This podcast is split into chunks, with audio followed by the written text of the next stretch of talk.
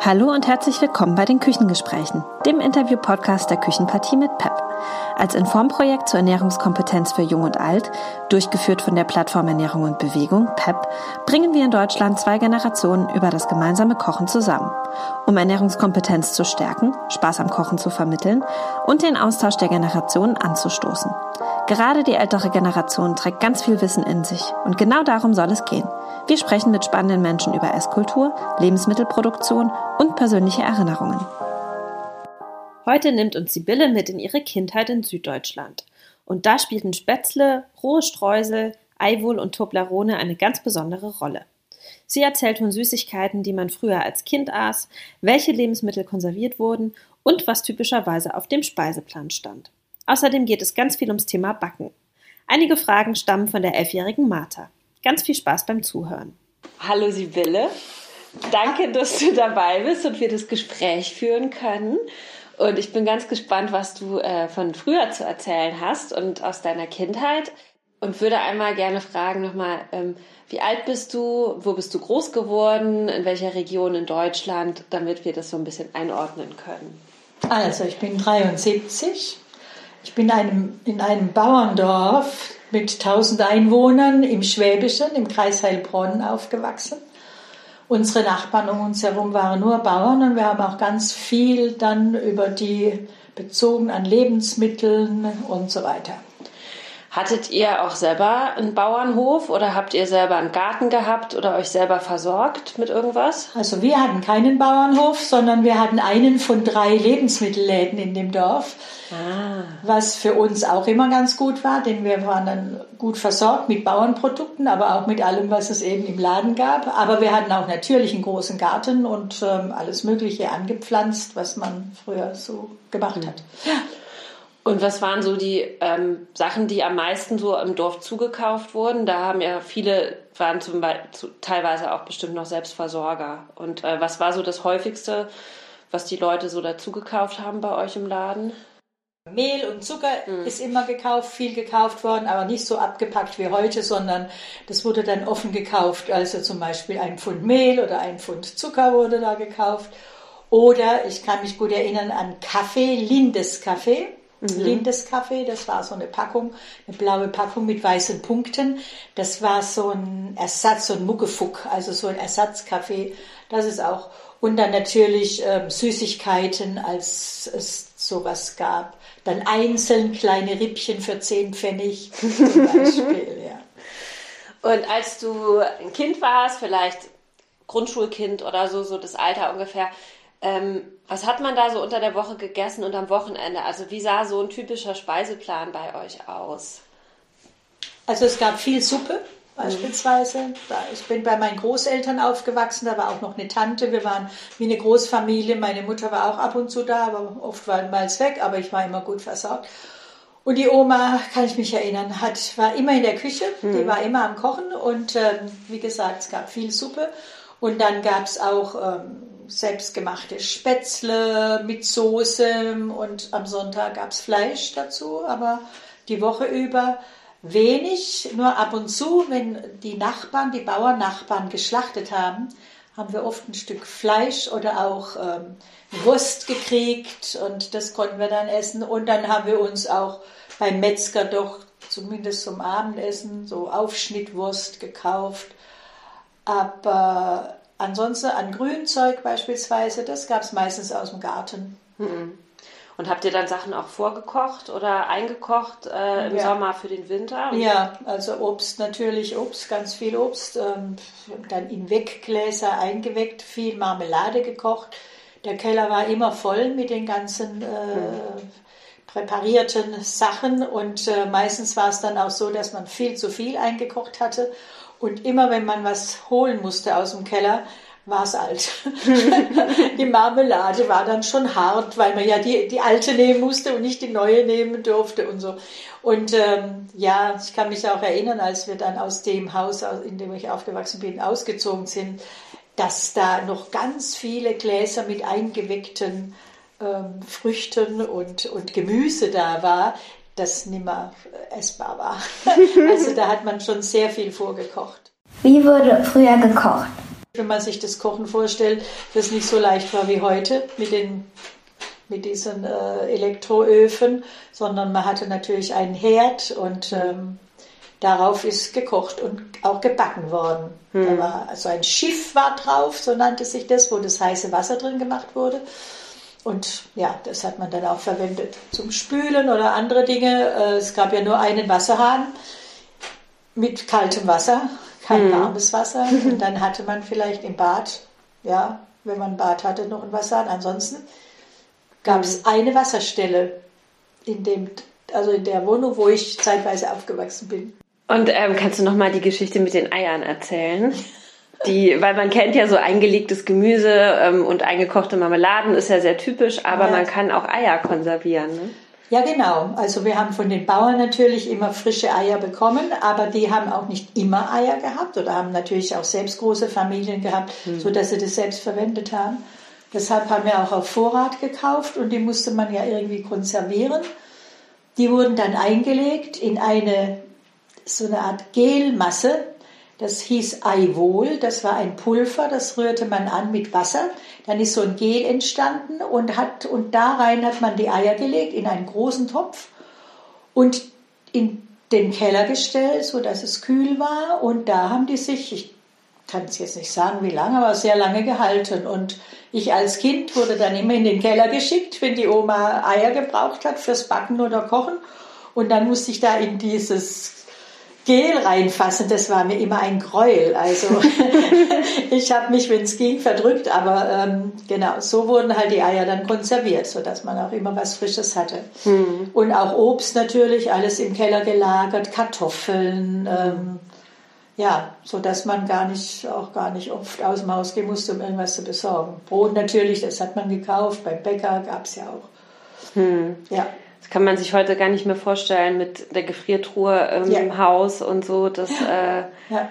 Oder ähm, auch die Kinder, mit denen wir die Kochaktionen gemacht haben, die, ähm, wenn wir dann noch mit noch Älteren sprechen, die dann immer erzählen, ja, es gab früher keinen Kühlschrank, es gab keine ja. Gefriertruhe. Ähm, und alle ganz verwundert sind, wie sehr ja. sich das doch verändert ja. hat ja, seitdem. Das stimmt. Aber meistens hat man zu der Zeit, also zumindest auf dem Dorf, tiefe Keller gehabt, hm. die recht kühl waren. Also hm. auch im Sommer dann. Und das äh, war dann natürlich schon eine Hilfe. Ja. Und, und, äh, und gerade so auf dem Bauerndorf, da hast du immer auch viele Dinge eben frisch gekriegt. Also äh, ich bin jeden Abend mit, dem, mit der ähm, Blechkanne über den Hof gegangen hm. zu den Nachbarn und habe hab Milch, hab Milch geholt. Die war oft noch warm vom frischen Melken. Hm. Ja. Ist wahrscheinlich auch geschmacklich ein ganz anderer, äh, ganz anders zu. Wahrscheinlich, aber daran kann ich mich so jetzt auch her. nicht mehr erinnern. Hm. Ja. Was dann, was nicht so schön war, so direkt im Bauerndorf, das war, dass sie natürlich äh, Tiere gehalten haben, die sie dann geschlachtet und gegessen haben. Zum Beispiel hatten unsere Nachbarn einen großen Hasenstall, wo mhm. in, mit vier Teilen, wo die Hasen drin waren. Und ich kann mich erinnern, einmal wurde einer rausgeholt an den Ohren, hat einen Schlag gekriegt, hat geschrien. Das ähm, war aber für die natürlich mhm. alltäglich. Die haben ja auch ihr Vieh geschlachtet. Dann, wenn es einmal im Monat hing dann die Sau an der Eingangstür zum Ausbluten. Meine Oma hat mich immer weggezerrt, damit ich, das, damit ich keinen Schock kriege. Ja. Aber ähm, ja, aber anschließend haben wir eine gute Metzelsuppe bekommen. Das mhm. war dann immer ein Fest. Ja, und man auch, auch wenn man als Kind vielleicht jetzt nicht unbedingt da ganz zuguckt, hat man ja trotzdem so ein Bewusstsein gehabt, woher das Fleisch woher kommt. Das, ne? das ist ein Schwein, das wird ja. geschlachtet ja. und jetzt haben wir das Stück ja. Fleisch. Genau. Was ja heute oft auch nicht mehr so ist, dass nee. Kinder gar nicht mehr verstehen, dass ähm, beim Burger das, das Fleisch, äh, wie sagt man, das Fleischstück in einem Hamburger zum Beispiel ja, eigentlich ja. von einem Tier ja, kommt oder so. Ja, oder was in der Kühltruhe liegt, das sind eigentlich nur Teile meistens. Können das gar nicht sich vorstellen.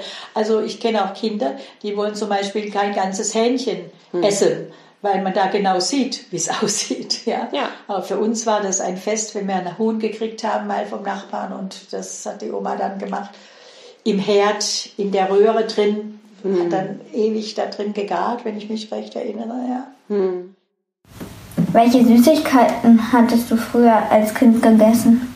Da gab es ja recht wenig. Ich war in der Quelle zum Glück in, mit unserem Laden, ja. mit unserem Laden, aber äh, mein Opa hat immer aufgepasst, dass ich da nicht so oft zugreife. Und manchmal kamen die Kinder, haben für zehn Pfennig irgend ein bisschen was geholt. Oder mhm. ich habe zum Beispiel jeden Sonntag 20 Pfennig bekommen von meinem Opa und bin dann zum Bäcker gegangen, weil es da offenes Eis gab, also mhm. Eiskugeln. Mhm. Und da durfte ich mir dann ich glaube, zwei Kugeln gab es dann für 20 Pfennig, zwei Kugeln mhm. Eis. Immer sonntags. Ja. Sonst nicht. Und, das nur im Sommer. Ja. Klar. Ja. Aber das war immer schön. Das war dann immer was Besonderes. Mhm. Ja.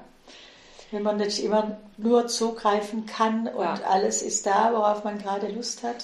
Ich kann mich erinnern, zum Beispiel ähm, meine anderen Großeltern, also bei, die, bei denen ich nicht gewohnt habe, aber die, die waren mal in der Schweiz in Urlaub. Mhm und haben mir von dort eine Toblerone-Schokolade mhm. mitgebracht. Boah, das war ja himmlisch. So was Besonderes, also von der Form her, ja. ja. Und auch vom Geschmack. Also ich liebe die heute noch. Mhm. Das ist immer noch irgendwie was Besonderes. Also das war auch was ganz, da kann ich mich gut daran mhm. erinnern. Mhm. Da war ich vielleicht fünf oder sechs. Mhm. Ja. Und was auch immer ganz toll war, ist, wenn die Oma gebacken hat. Mhm. Man hat natürlich immer selber gebacken, ist ja klar. Und wenn es Streuselkuchen gab, dann hat sie immer die Streusel vors Fenster gestellt, so, wenn es kühl war draußen. Und ich bin immer dran, hab die, ich mhm. mochte so gern rohe Streusel, den Streuselteig. Manchmal habe ich fast die Hälfte gegessen. Und das hat aber auch irgendwie zum Ritual gehört. Das war auch immer ganz recht lustig, ja.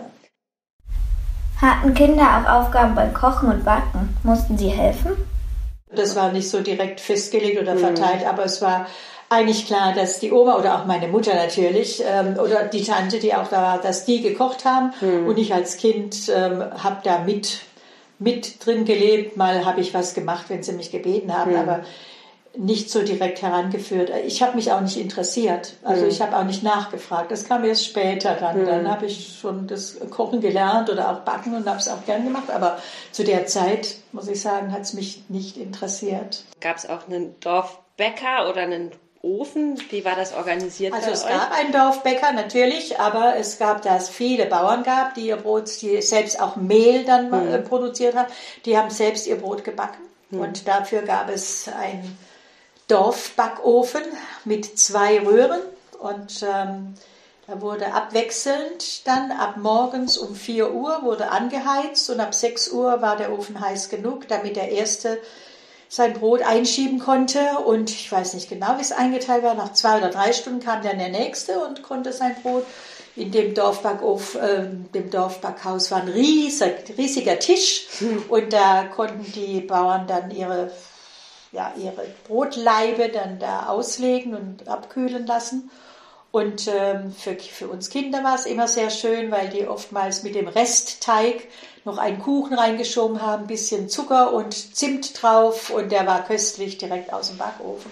Mhm. Und nebendran war noch so eine Obstdörre gebaut. Mhm. Dahin ging dann auch die heiße Luft, da wurden ähm, Zwetschgen und Äpfel getrocknet, mhm. die dann auch eben später verwendet wurden im Winter.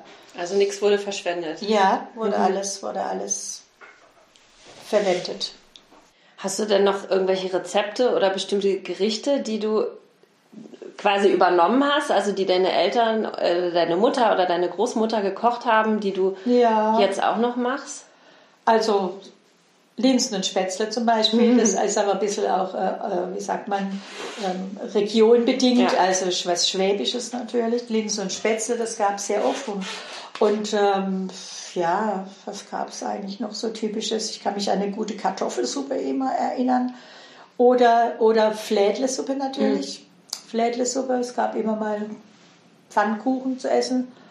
Und dann gab es immer die Flädlesuppe und was es auch mindestens einmal im Monat gab, das waren ähm, Dampfnudeln. Mm. Und zwar süß, aber mit so einer Karamellschicht dann unten dran.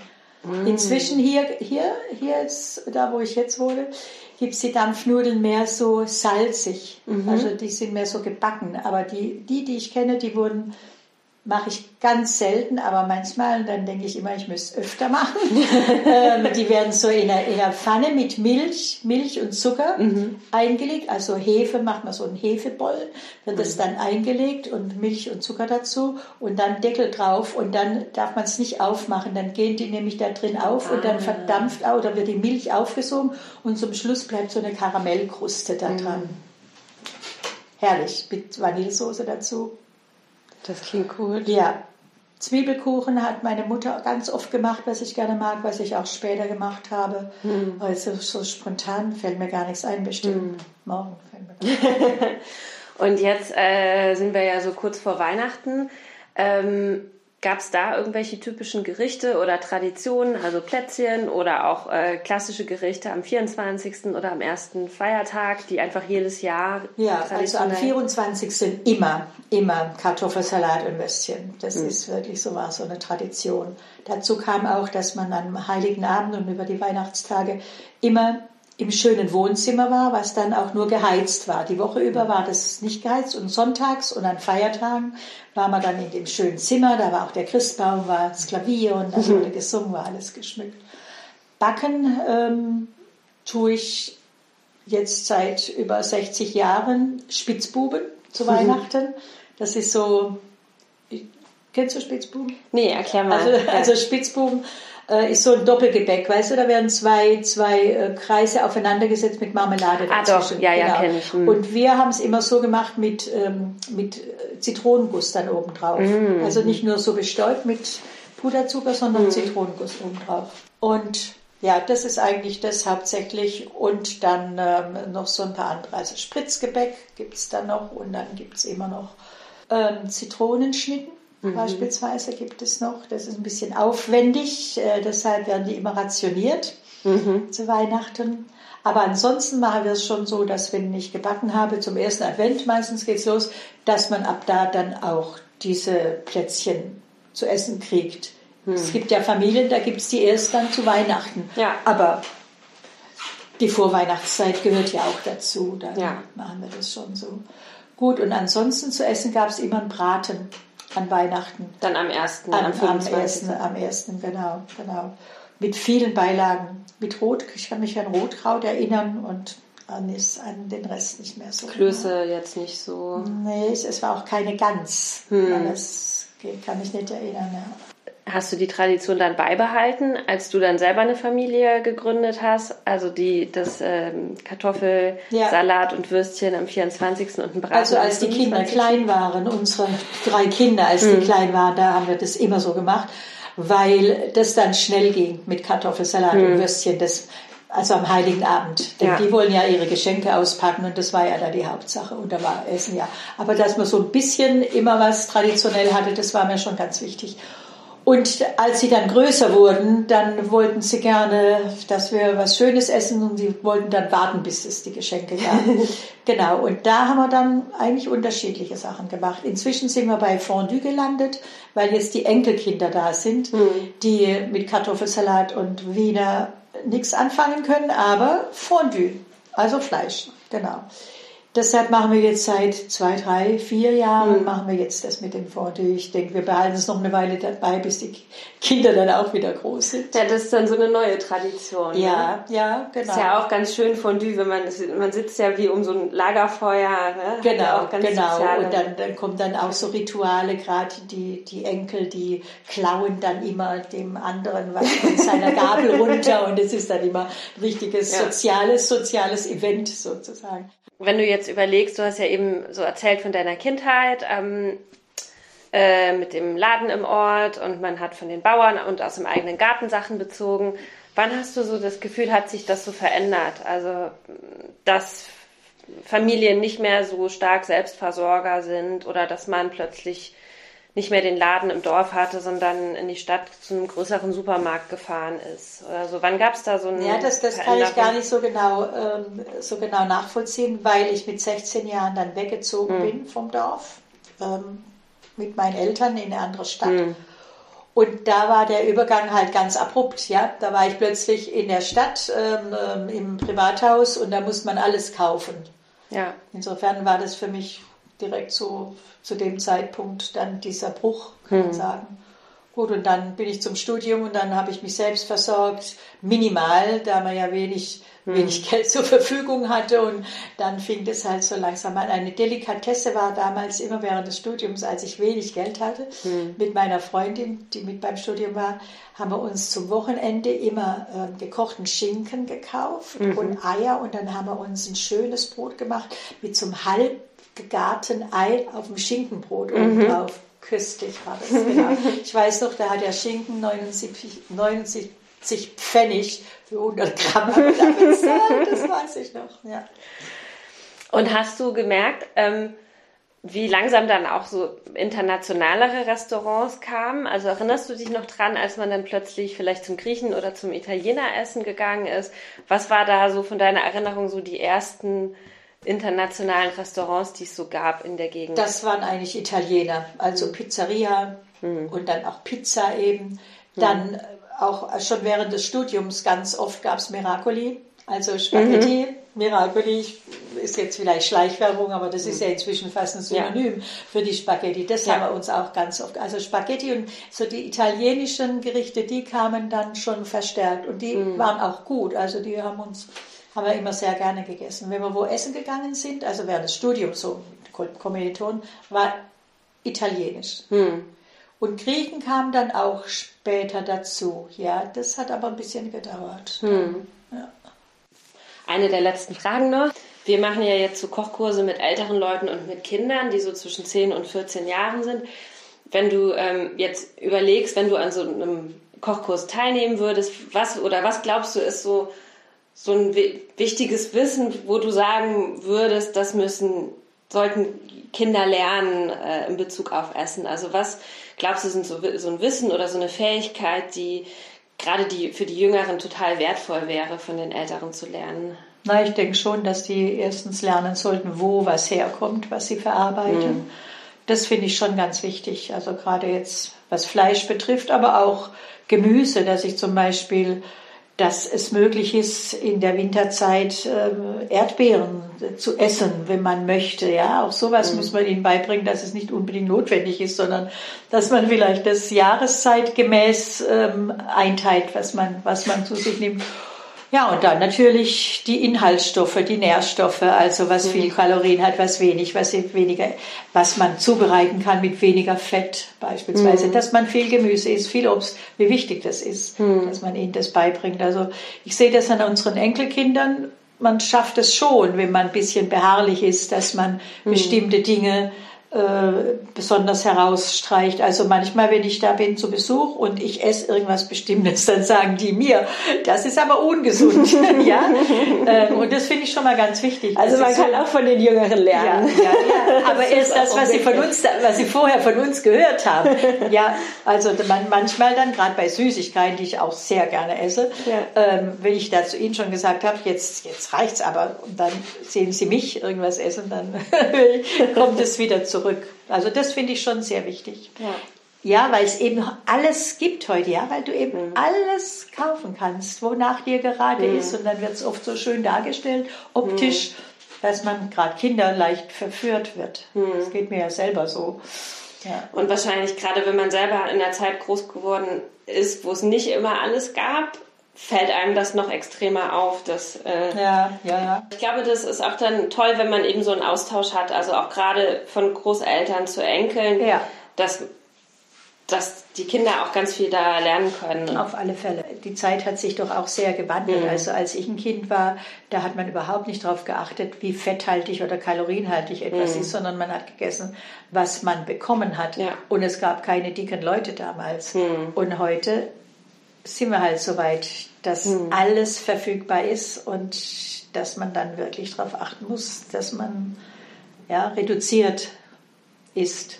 Überleg mal jetzt beim Homeoffice, was da alles an Bewegung gefehlt hat.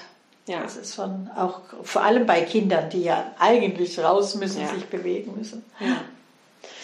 Ich habe noch eine letzte Frage, die stellen wir immer äh, jedem, jeder Person, die wir interviewen. Und zwar, äh, was war deine Lieblingsspeise, als du Kind warst? Und was ist heute deine Lieblingsspeise? Also als Kind habe ich immer gern Linsen und Spätzle gegessen. ja? Ja. Und heute esse ich gern Sauerbraten. Ah ja, super. Mit Spätzle.